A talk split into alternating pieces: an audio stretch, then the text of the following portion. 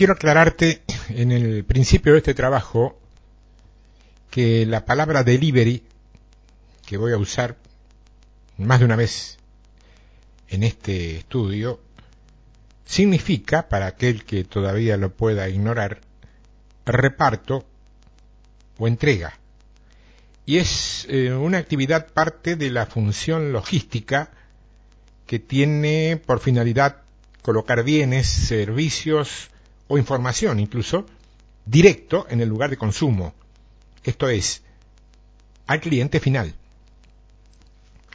En el ámbito empresarial, la gestión del delivery se preocupa del diseño, de la planificación, de la implementación y el mejoramiento de los flujos asociados a la entrega, generalmente sujeta a restricciones de tiempos y de costos. Ahora bien, vos te preguntás a esta altura del tema, ¿qué podría tener que ver una labor como la que te estoy describiendo con una iglesia cristiana? Bueno, mi respuesta, respaldada por años de experiencia y de contribuciones eh, desinteresadas que he recibido aparte de parte de hermanos de distinta nacionalidad diseminados a lo largo y ancho del planeta, me dicen que sí tiene que ver, y que mucho. Hay centenares, quizá miles, no lo sé, de congregaciones cristianas delivery, que son aquellas que llevan a sus miembros exacta y puntualmente lo que sus miembros desean y solicitan, pero no son lo que Dios dice que hay que darles. Fíjate, quiero leer en la carta a los Gálatas, en el capítulo 1, mira lo que dice el verso 10 de Gálatas 1. Dice, pues, ¿busco ahora el favor de los hombres o el de Dios? ¿O trato de agradar a los hombres? Pues si todavía agradara a los hombres, no sería siervo de Cristo. Eso significa una sola cosa, que aquel ministro que Dios, eh, o sea, el ministro de Dios que quiera él, que quiera él agradar a los hombres, mm, cualquiera, ¿eh? un ministro de cualquier nivel que quisiera agradar a los hombres, no es siervo de Cristo. Y Pablo en este pasaje nos demuestra con, con bastante claridad que jamás en su mente él tuvo la idea de agradar a la gente. Jamás. Jamás en la mente del apóstol que predicaba la cruz de Cristo se instaló la idea de enseñar un evangelio que se adaptara, ¿qué te digo?, a los gustos o a los disgustos de la gente a la cual estaba dirigido. Un evangelio a pedido. Para Pablo no existía, a ver, ninguna clase de lo que podríamos llamar, retrotrayéndonos a un restaurante de prestigio, a un evangelio a la carta. Un evangelio a la carta. Para él, el evangelio en todo caso era el menú único. y el que tenía hambre y sed, lo tomaba como era. Y el que no, que no quería tomarlo así, se iba a comer a la casa del vecino o a la vereda de enfrente. La iglesia del Señor no puede tener un evangelio a pedido de sus miembros. No puede. Y no puede por una sola y simple razón. El evangelio es uno solo. Y al igual que con todo lo demás, lo tomás o lo dejás. Es así de simple. Lo que no podés hacer es modificarlo al gusto del consumidor. Vos no podés de ninguna manera pedirles a quienes, por ejemplo, dirigen una iglesia, un templo, una organización, una congregación, que te preparen algo así como un evangelio light. O sea, un evangelio light es un evangelio fresco, livianito, o de lo contrario un evangelio diet, que vendría a ser un evangelio de bajas calorías. Es decir, un evangelio sin demasiadas complicaciones, sin demasiadas profundidades y mucho más sin demasiadas obligaciones.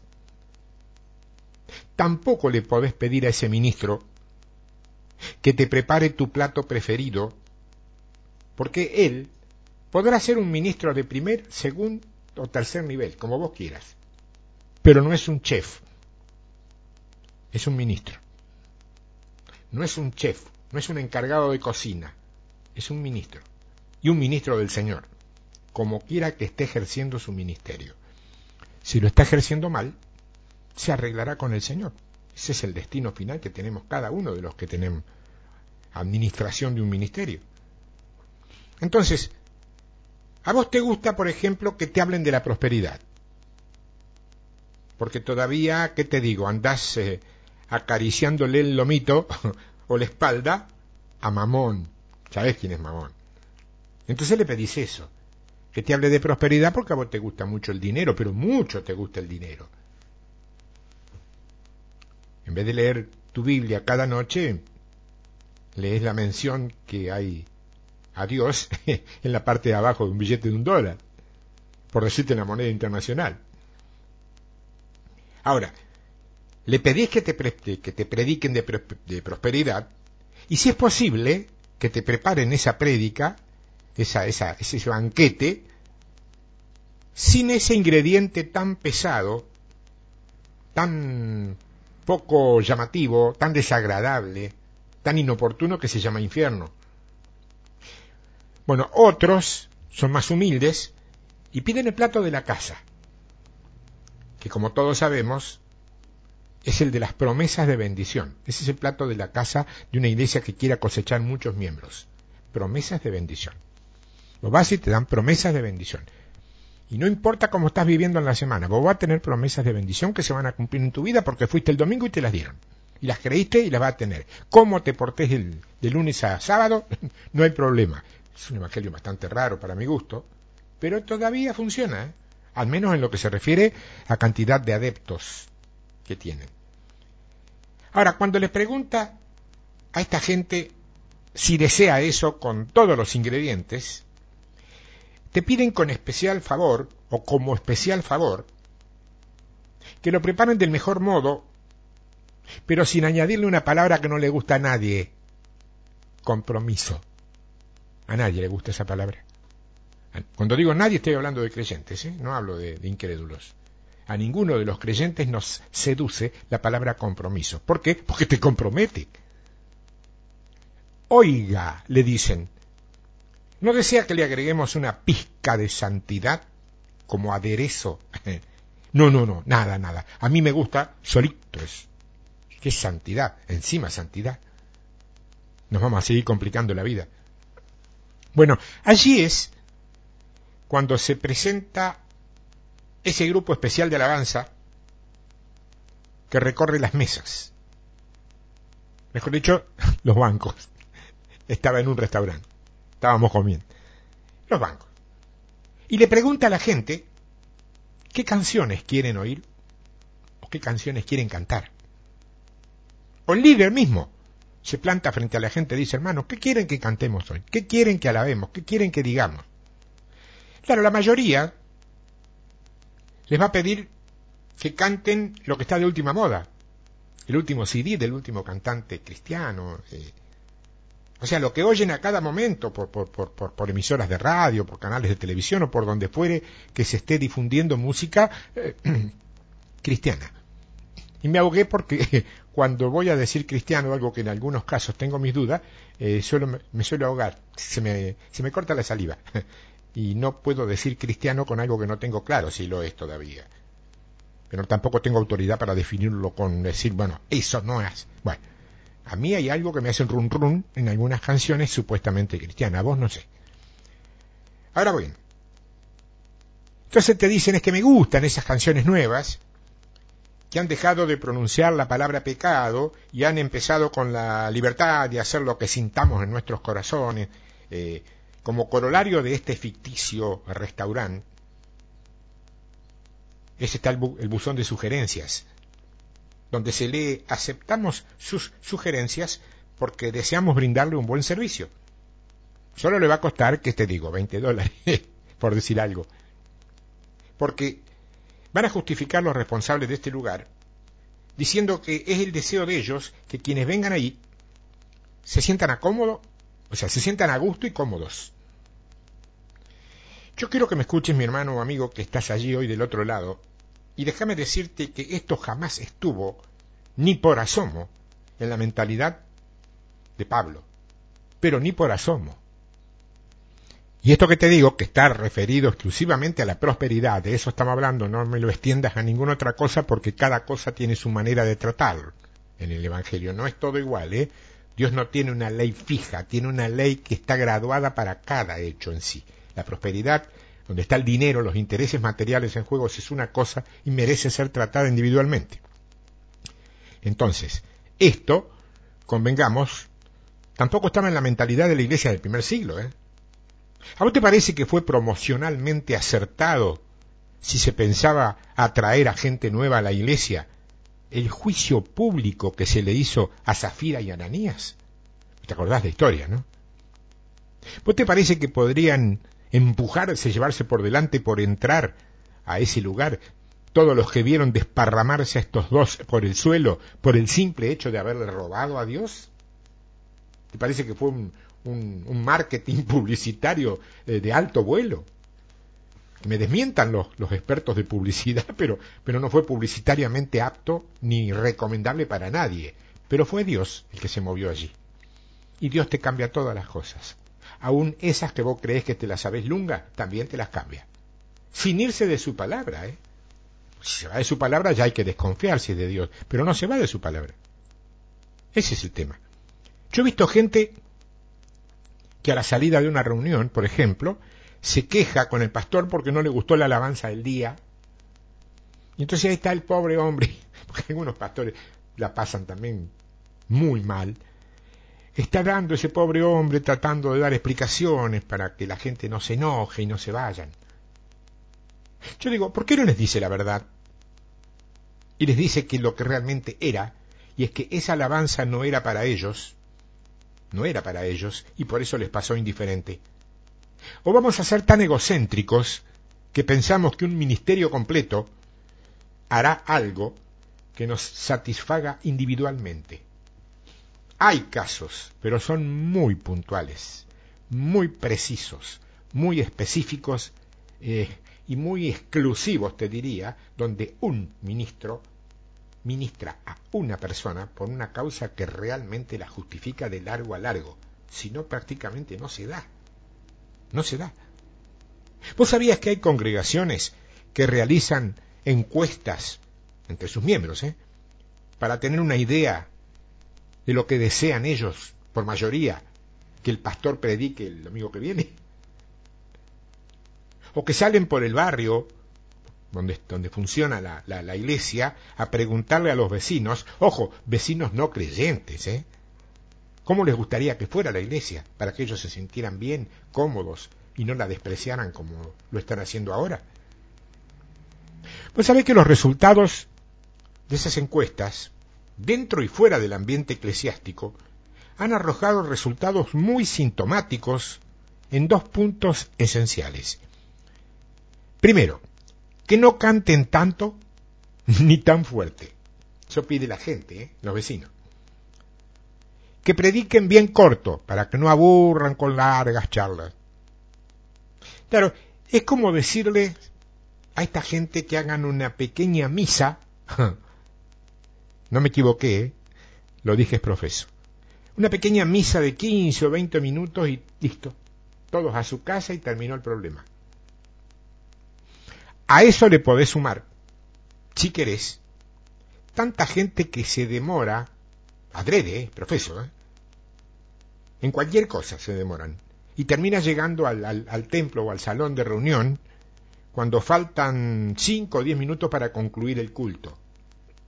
Eso sí, de ninguna manera se van a perder el saludo del pastor, que les da la mano a todos los que se van retirando. Ahí se ponen en la fila y los saludan como si hubieran estado toda la reunión y estuvieron los últimos 5 o 10 minutos.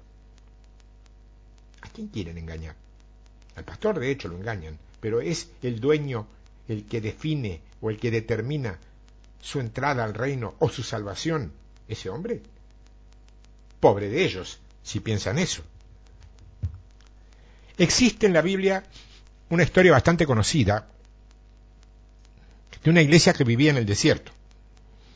Y yo quiero examinarla con ustedes porque creo que tiene que ver con esto que estamos tratando de enseñar hoy y que podríamos llamar, como lo hizo un, siervo que escuché en algún momento, Iglesia Evangélica el Becerro de Oro, por ejemplo.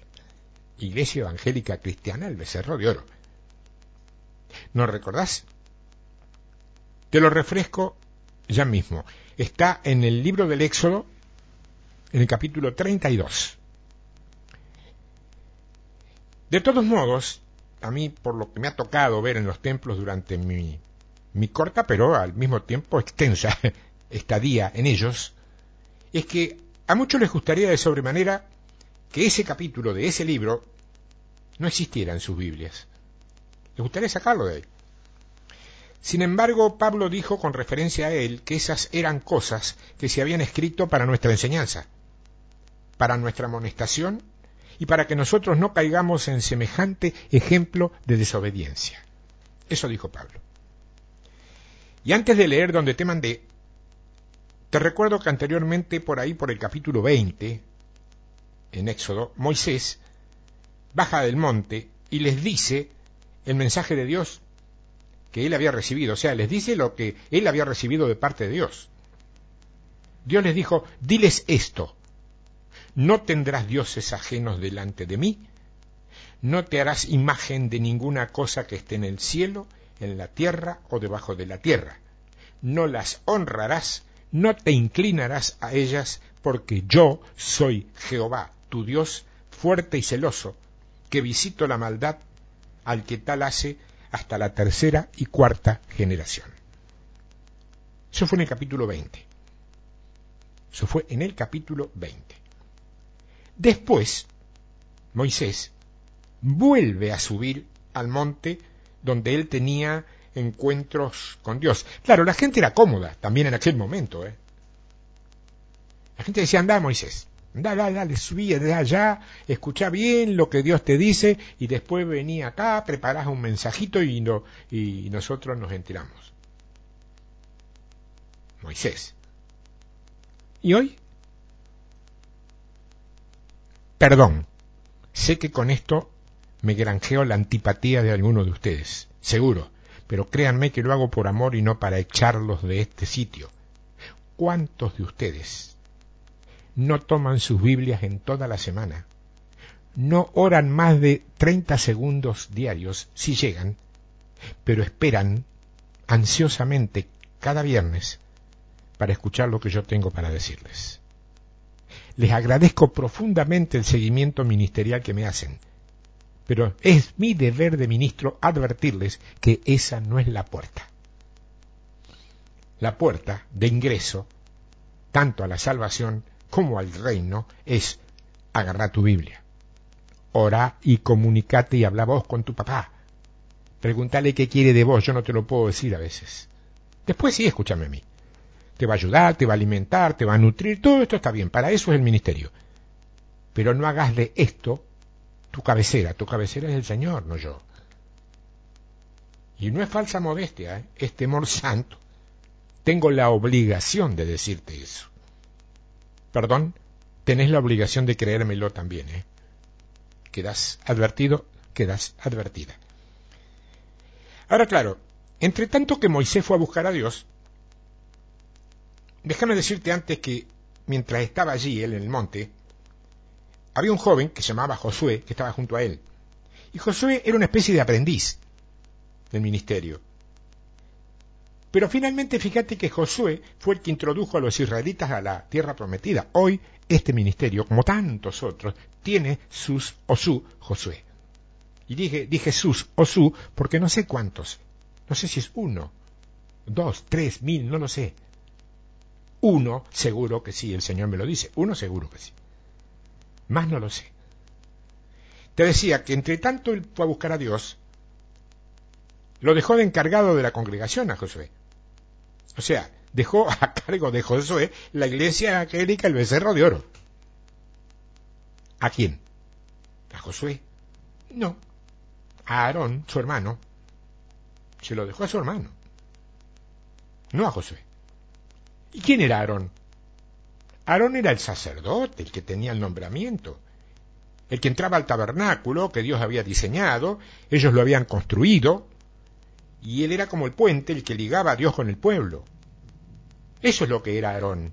Era un sacerdote, era un líder, y era el que de alguna manera dirigía al pueblo, al pueblo de Dios, a la iglesia en el desierto. Y para que tengas una clara visión espiritual de lo que estamos hablando, vamos a ver lo que sucedió en el capítulo 32. Fíjate. Éxodo 32, verso 1. Viendo el pueblo que Moisés tardaba en descender del monte, o sea, viendo el pueblo, la iglesia, que Moisés tardaba en descender del monte, se acercaron entonces a Aarón y le dijeron, levántate, haznos dioses que vayan delante de nosotros, porque a este Moisés, el varón que nos sacó de la tierra de Egipto, no sabemos qué le haya acontecido.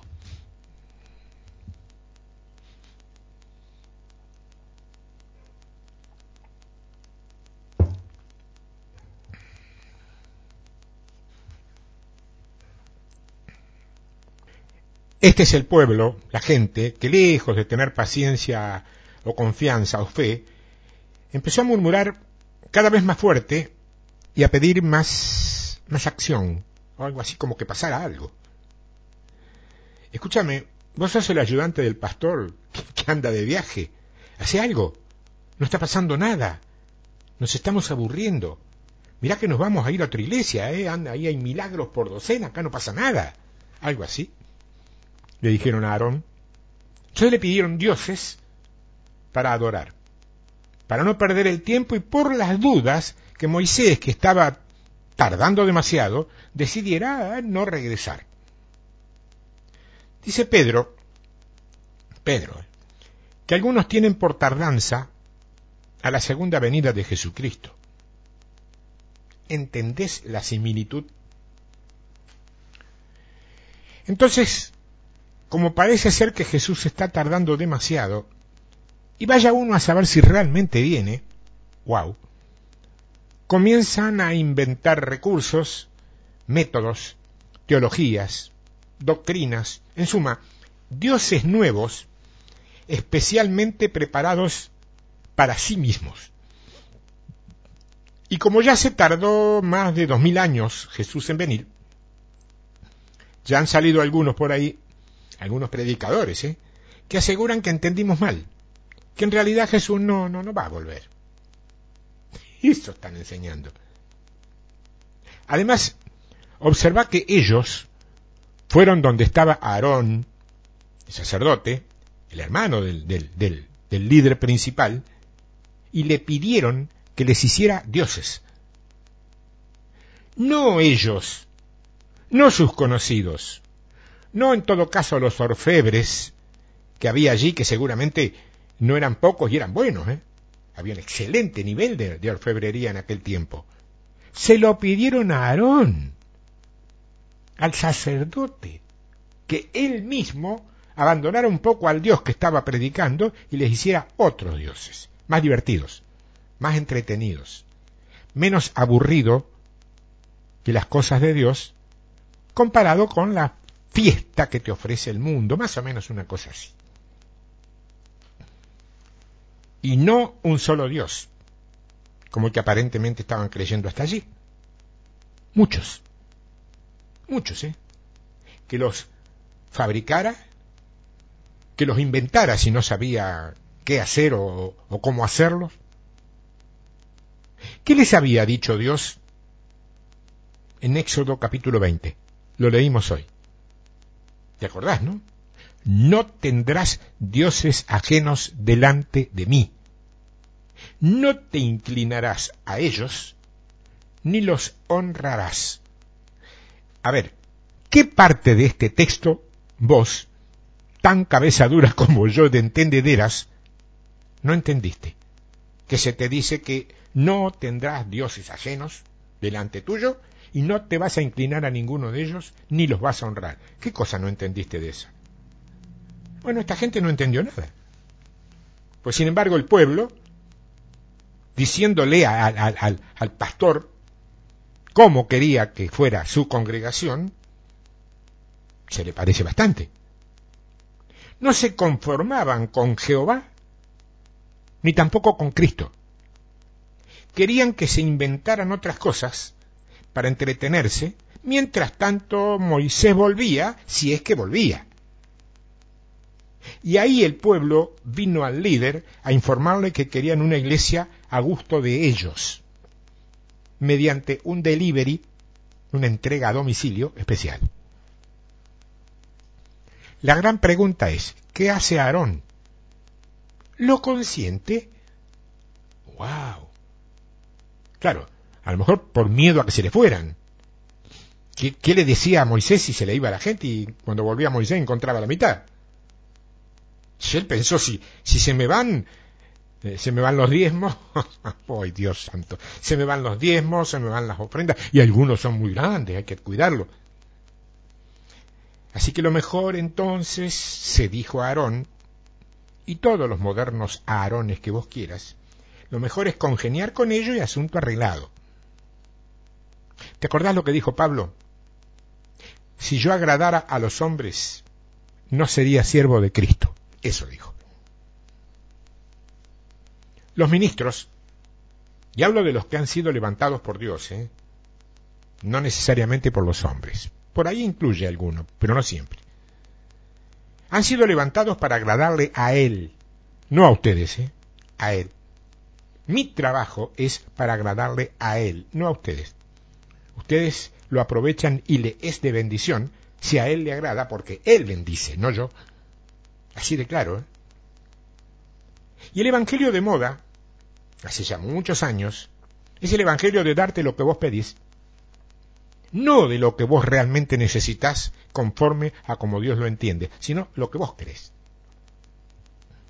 Escuché a alguien decir con bastante criterio que el Evangelio no es como la constitución de ciertos países que cuando cambian sus gobiernos, sus legislaturas flamantes entran y le cortan, le recortan, le sacan o le añaden artículos a gusto y necesidad presente. No, no, no, no. El Evangelio no es eso.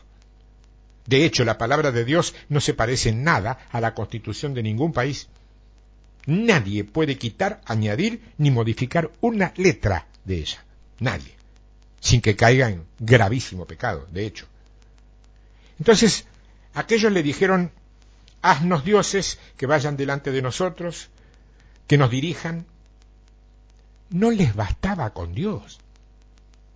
Querían a alguien a quien pudieran ver y que les dijeran lo que tenían que hacer. Hoy podría estar ocurriendo lo mismo en muchos lugares, en muchos, ¿eh? Y no necesariamente por culpa total de la gente, ¿eh? Sino que también tiene una gran responsabilidad, la tienen los ministros participantes. A mí, personalmente, y me pongo en primera persona, aunque no me gusta, soy periodista y vos sabés que los periodistas de aborrecemos hablar en primera persona, pero a veces es necesario. Usamos generalmente la tercera, así se nos enseña. Bueno, a mí no me gusta hablar de mí, pero a mí no es poca la gente que me escribe contándome sus problemas, algunos de ellos tremendamente graves, y generalmente sus correos terminan todos o casi todos con la misma pregunta, ¿qué debo hacer? Yo jamás le digo a nadie lo que deben o no deben hacer. Jamás. Yo me limito a mostrarles algunos conceptos básicos relacionados con, el pecado para que no caigan en él. Y luego les sugiero que deben buscar la respuesta en el Espíritu Santo, que seguramente mora en ellos, porque si no, no estarían conmigo. También mora en mí el Espíritu Santo, pero no es más grande que el de ellos. Y el Espíritu Santo, fíjate que es el único autorizado a guiarnos a toda verdad. Si los hombres intentamos tomar su lugar, podemos en cualquier momento convertirnos en guías ciegos, llevando al hoyo, al pozo, a todos nuestros guiados. pregunto, ¿sabes qué clase de juicio implicaría eso? ¿Tenés una pálida idea por lo menos? Y fíjate que en el final de ese versículo dice respecto a Moisés, no sabemos qué le haya acontecido. O sea, ellos estaban impacientes. Decían, ¿cuánto está tardando Moisés? Pero ¿cuánto? Nosotros no podemos esperar, queremos acción en esta iglesia del desierto. Queremos milagros, queremos experiencias tremendas para poder salir a contárselas a la gente y traerlas acá y que lo vean.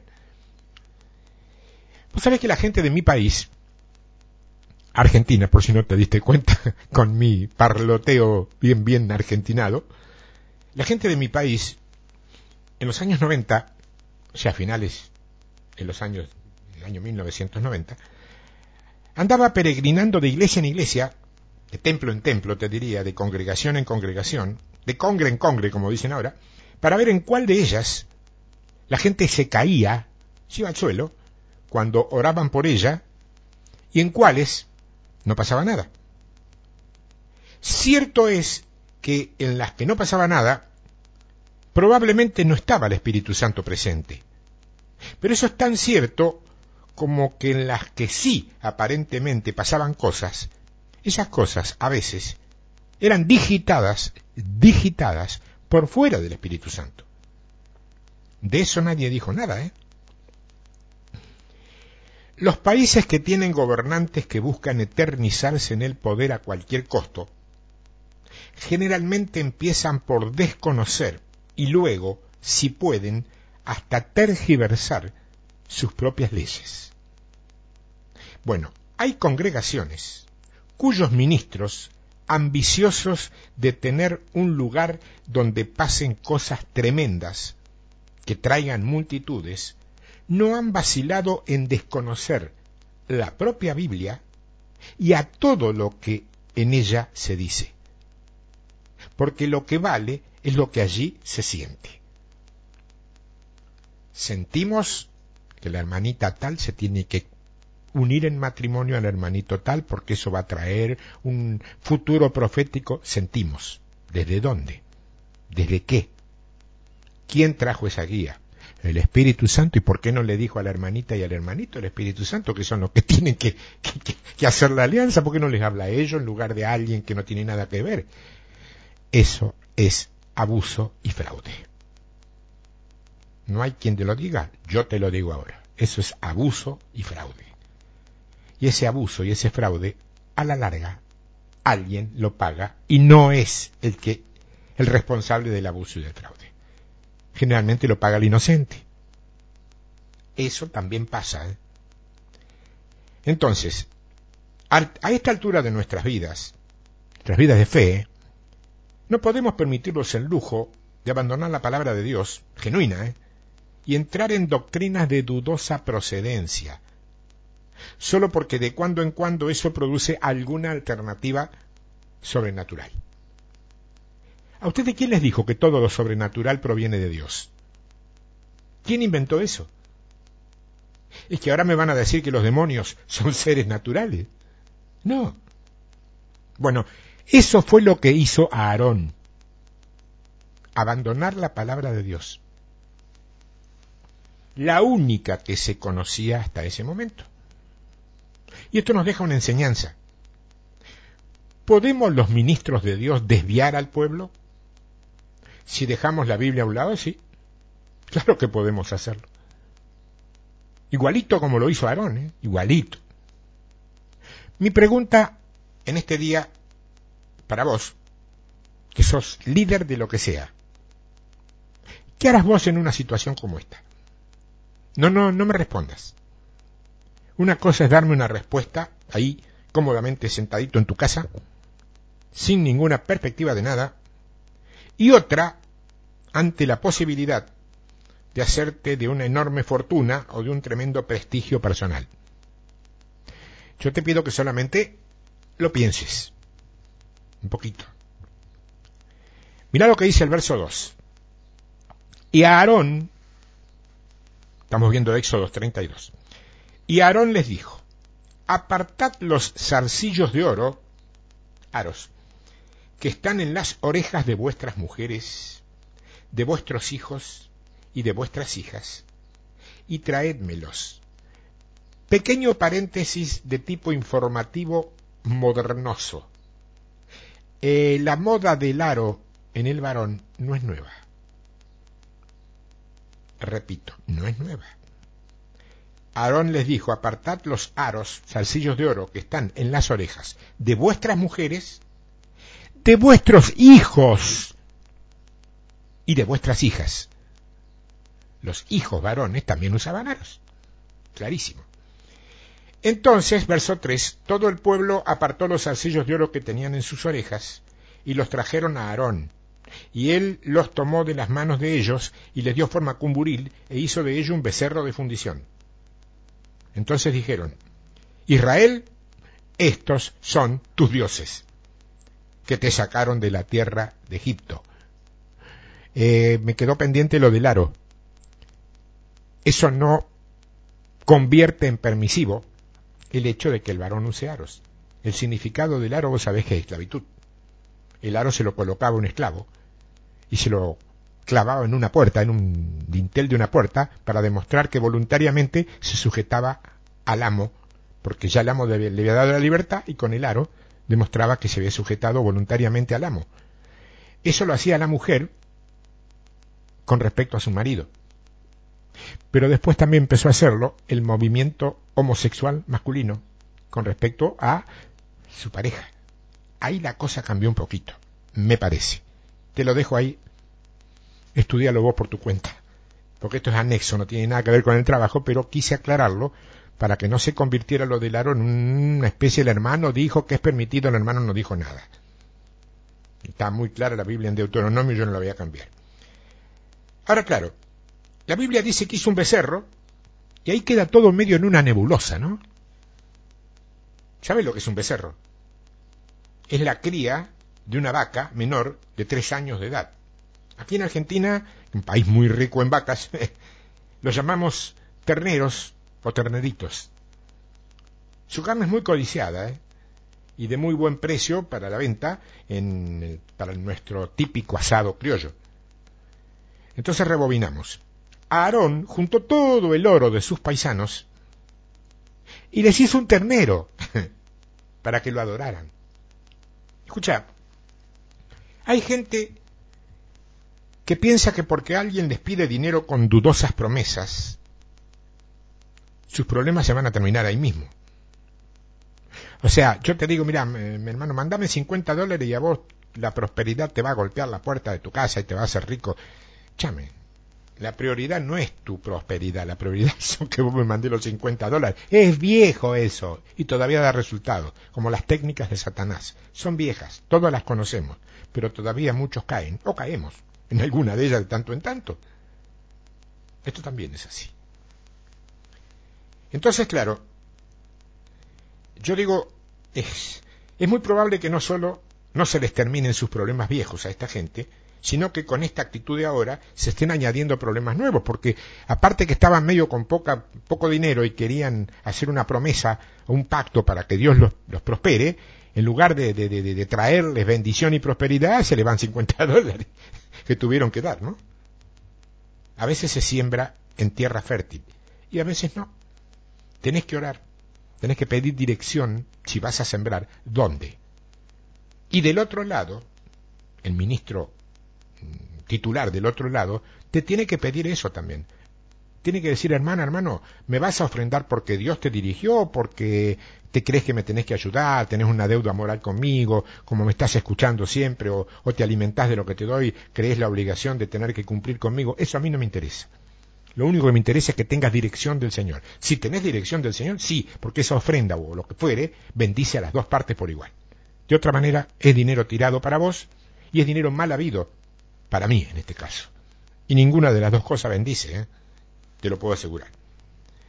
Cuando a vos te seduzcan desde un púlpito, desde la televisión, desde una página web o de donde sea, y te aseguren que si envías una ofrenda de amor, de digamos X cantidad de dólares, todos tus problemas te serán solucionados por el Dios de todo poder. Acordate de esto.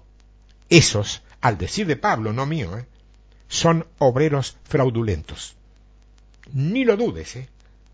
No porque Dios no pueda hacer ese o cualquier otro milagro que vos necesitas. No, de ninguna manera.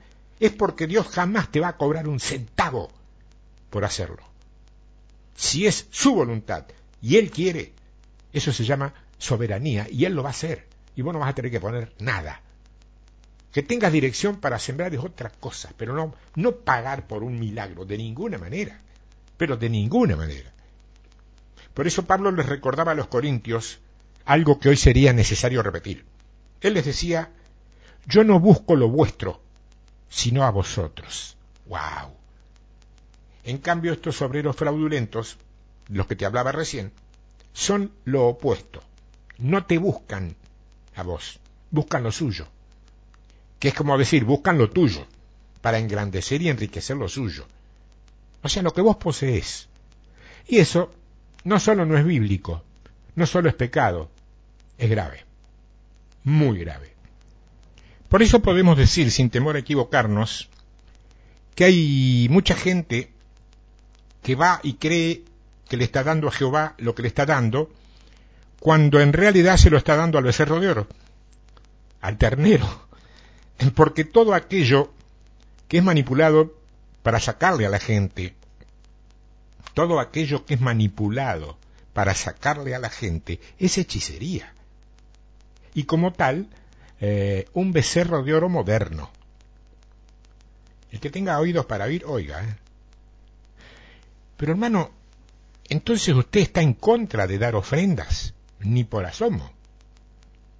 ¿Cómo voy a estar en contra de algo que Dios mismo instituyó? Yo de lo que estoy en contra es de utilizar esa palabra, ofrenda, para manipular emociones y para lograr donaciones millonarias.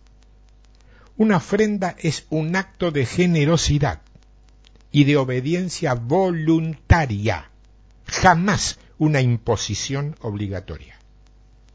Jamás. Pero mira cómo concluye este último verso.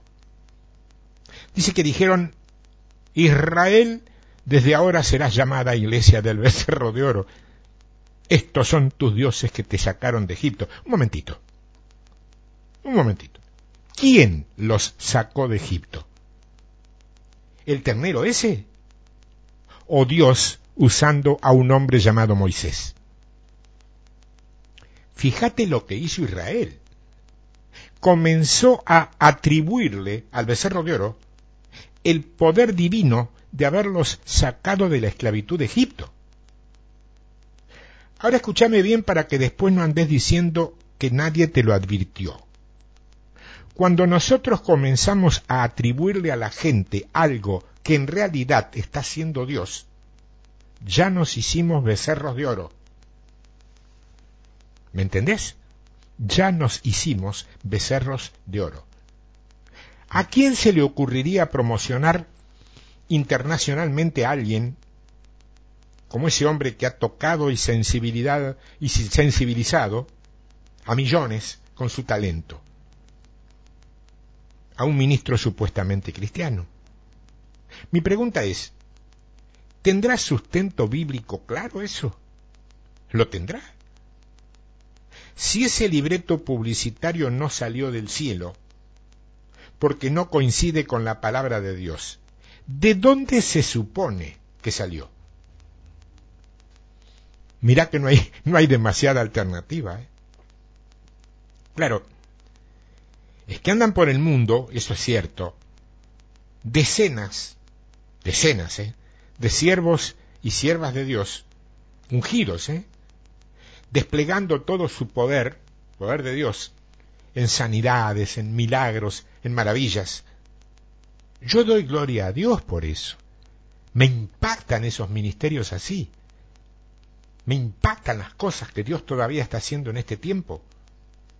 Pero de ninguna manera les daremos la gloria a esos hombres o a esas mujeres. Ellos, como nosotros, solamente han sido instrumentos temporarios. Instrumentos temporarios. Yo he oído, he oído a miembros de algunas iglesias, congregaciones, asegurar, sueltos de cuerpo, ¿eh? con la sensación de que están diciendo algo en lo cual creen absoluta y fielmente que es así, que ellos están dispuestos a dar su vida o sus vidas por su pastor.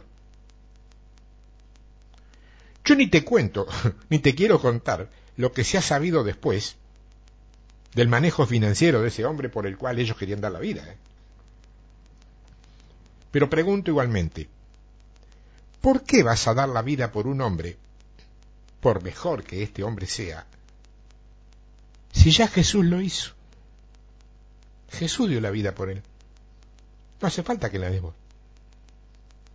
¿Estás declarando acaso que el sacrificio llevado a la cruz, o el sacrificio llevado a cabo en la cruz, no fue suficiente? Y por eso vos tenés que sacrificarte para ese hombre o, o lo que fuere siga adelante. Israel les dicen, estos son ahora tus dioses. Vos sabés que yo no entiendo hasta qué punto puede encaramarse, puede, puede, puede hacer, mm, digamos, puede hacer morada o guarida la idolatría en gente que dice ser cristiana. Y si le llegas a tocar sus becerros de oro, ¡ay, cómo se te ofenden! ¿O no? ¿No lo has visto eso? Claro, no se ofenden, al menos de la misma manera, cuando algunos de esos hombres, pagados de sí mismos, se atreven a pisotear con su indiferencia la sangre de Jesucristo. Ahí no se ofenden. ¿No te resulta llamativo? Ellos se fabricaron esos becerros. Y después van y los tocan, pero no lo aceptan dicen que fue el Espíritu Santo el que los tocó. Yo sé que Dios utiliza hombres y mujeres para bendecir, porque Dios es espíritu y todo espíritu necesita un cuerpo para operar en la tierra. Eso es así. Bueno, pero tengo una buena noticia al menos tengo una noticia, no sé si para vos era buena. El cuerpo de Cristo es la iglesia, no una persona suelta. El cuerpo de Cristo es la iglesia. Aunque debería aclarar que la iglesia, claro, es la que Dios acepta como tal, no necesariamente la que está inscripta en los registros de culto de las naciones. ¿Te quedó claro?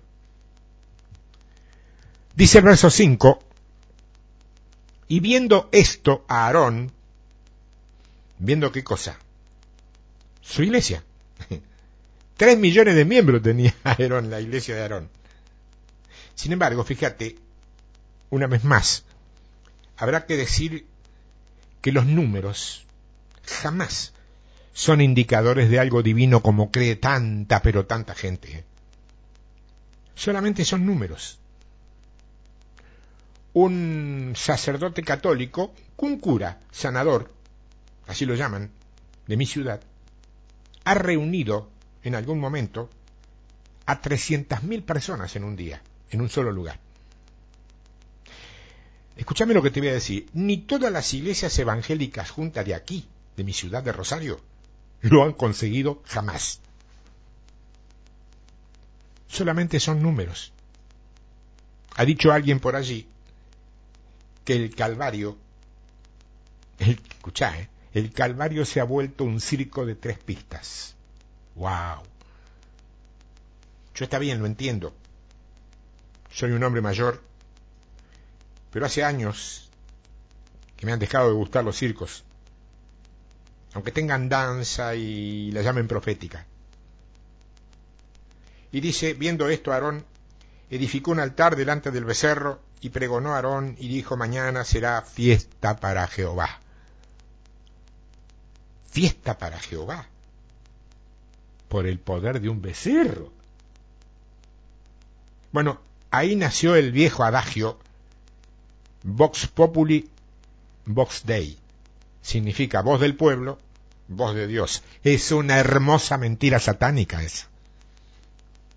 Y la historia de cada una de las naciones que vos conozcas, como quiera que sea tu conocimiento histórico o geográfico, y como quiera que sea tu ideología, si la tenés, te dice que eso es una hermosa mentira satánica. Suena lindo, ¿eh? pero la voz del pueblo no siempre y generalmente no es voz de Dios. La voz de Dios suele provenir de sectores mucho más reducidos, pero mucho. ¿eh?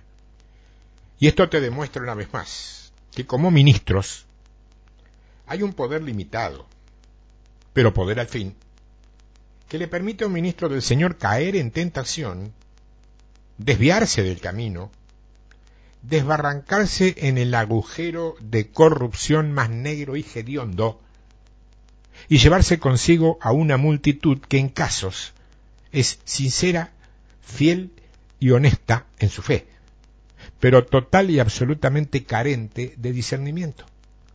Una vez más, tengo que reiterar algo que ya me han escuchado muchas veces, pero que tengo que volver a repetirlo. No se crean todo lo que oyen o leen ni siquiera lo que me oyen o me leen a mí. Examínenlo todo a la luz de las escrituras, todo. A mí personalmente, si lo examinás con cuidado, me haces un favor. Porque si cometo un error y vos me lo marcás, como ha, ocurrido ya en más de una ocasión, ¿eh? Yo lo enmiendo, si puedo, y evito caer en juicio y en desgracia. El error puede estar en la mente de cualquier hombre, por eso sigue y seguirá siendo maldito el hombre que confía en el hombre. Y dice que edificó un altar. Pregunto, ¿para qué sirve un altar si es que lo recordás? Es eso, para ofrecer sacrificio. Ahora, ¿es que vamos a volver a ofrecer sacrificios?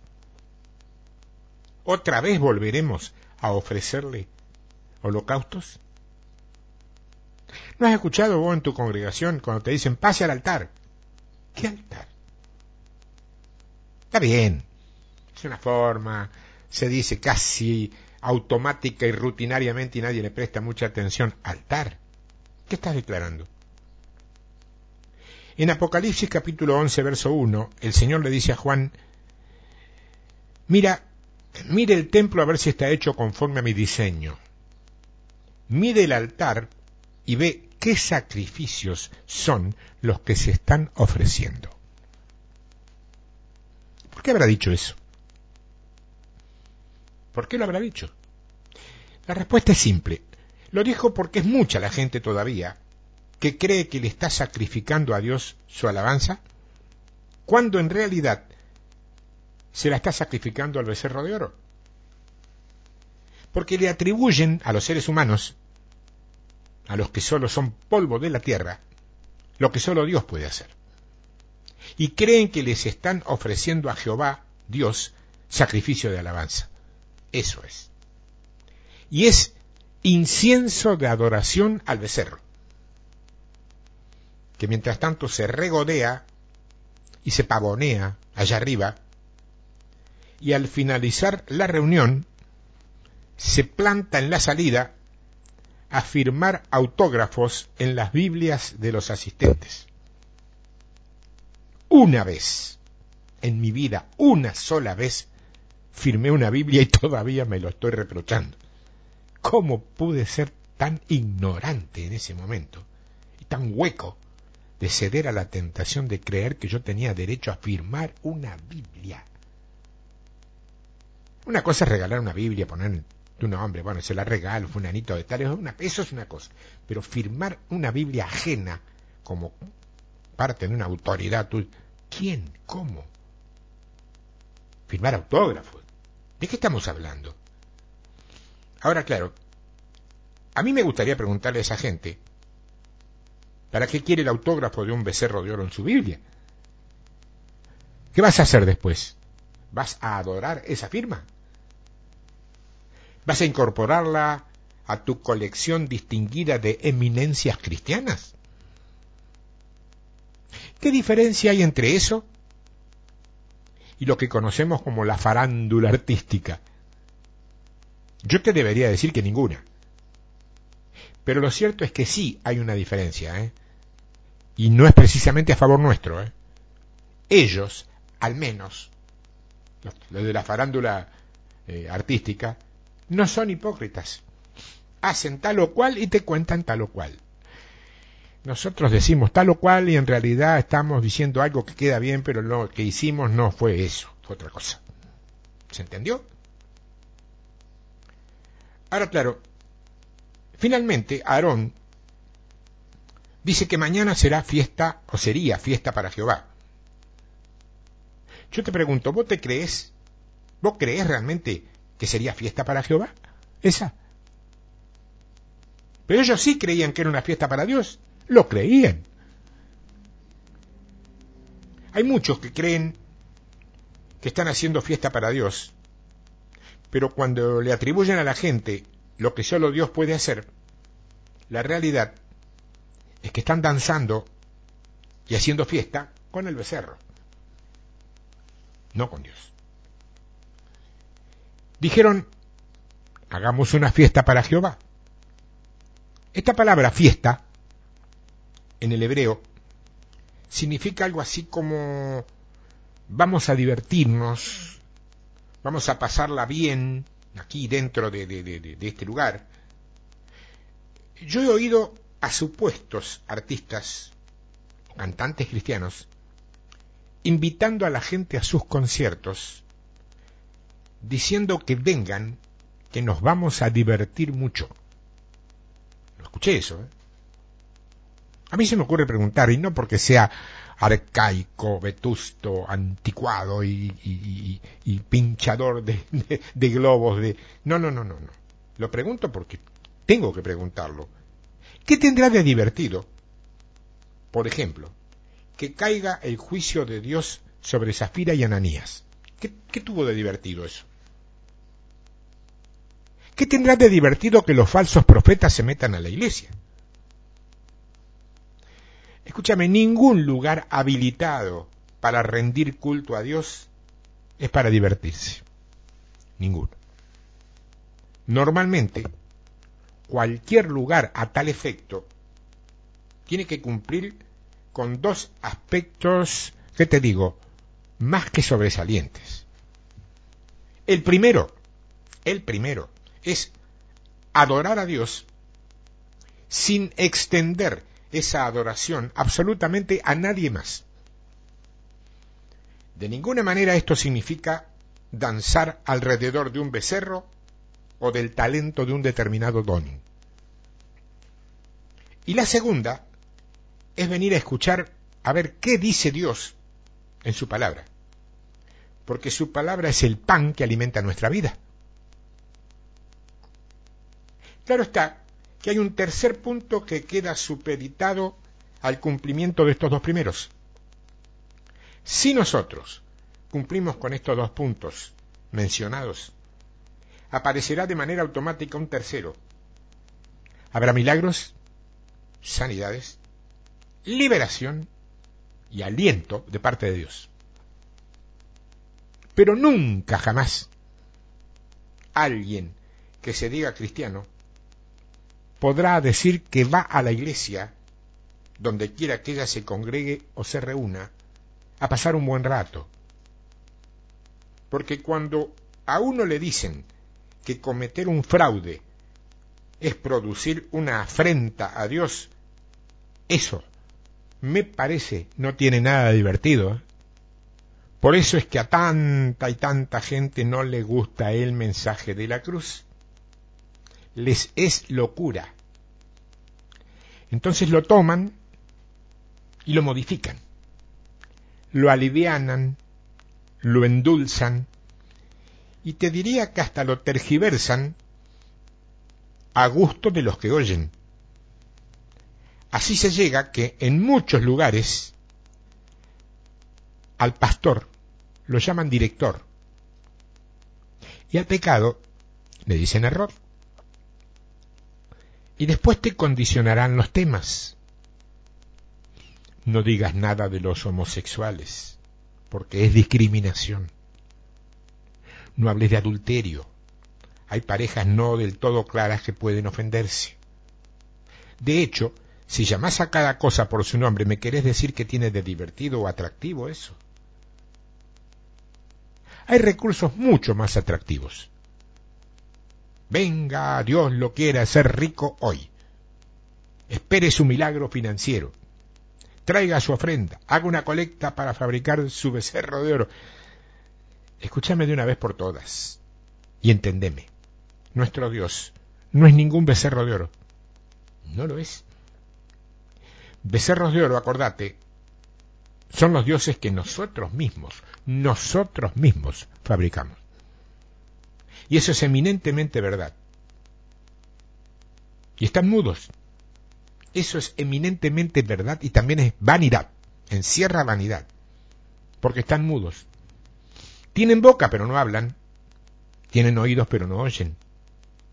Ellos son, en todo caso, un reflejo de quienes los hacen. O sea, tus dioses, tus becerros de oro, son un reflejo de lo que vos sos.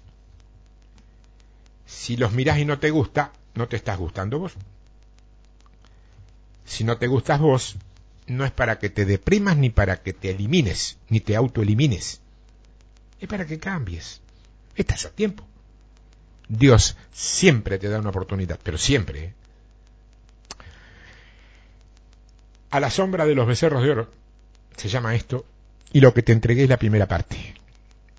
La segunda, el remate de todo esto, que siempre termina siendo de más impacto que la primera, eh, la voy a compartir con vos en la próxima semana. Así que será hasta la semana que viene. Escucha bien esto, una y otra vez, saca de ahí lo que te alimente, lo que te nutra, lo que te bendiga. El resto descartalo, déjalo, porque habrá otra gente que sacó otras cosas. Así trabaja esto. Así trabaja el Señor con esto. Yo te veo aquí en este mismo lugar, cibernético, en la próxima semana, para que seguir compartiendo esto que trata por todos los medios de que no te confundas de lo que es realmente la iglesia del Señor y quieras fabricar una iglesia a tu gusto, a tu medida. No existe eso. La iglesia es de Dios y vos te adaptas a ella, no ella a vos. Así de claro. Hasta la semana que viene, si Dios quiere. Dios te bendiga, te guarde, te cuide. Y porque te amo, porque te amo, te digo estas cosas. De lo contrario no me tomaría ni en trabajo. Y Dios tampoco de ponerla en mi corazón. Así es. Dios te bendiga.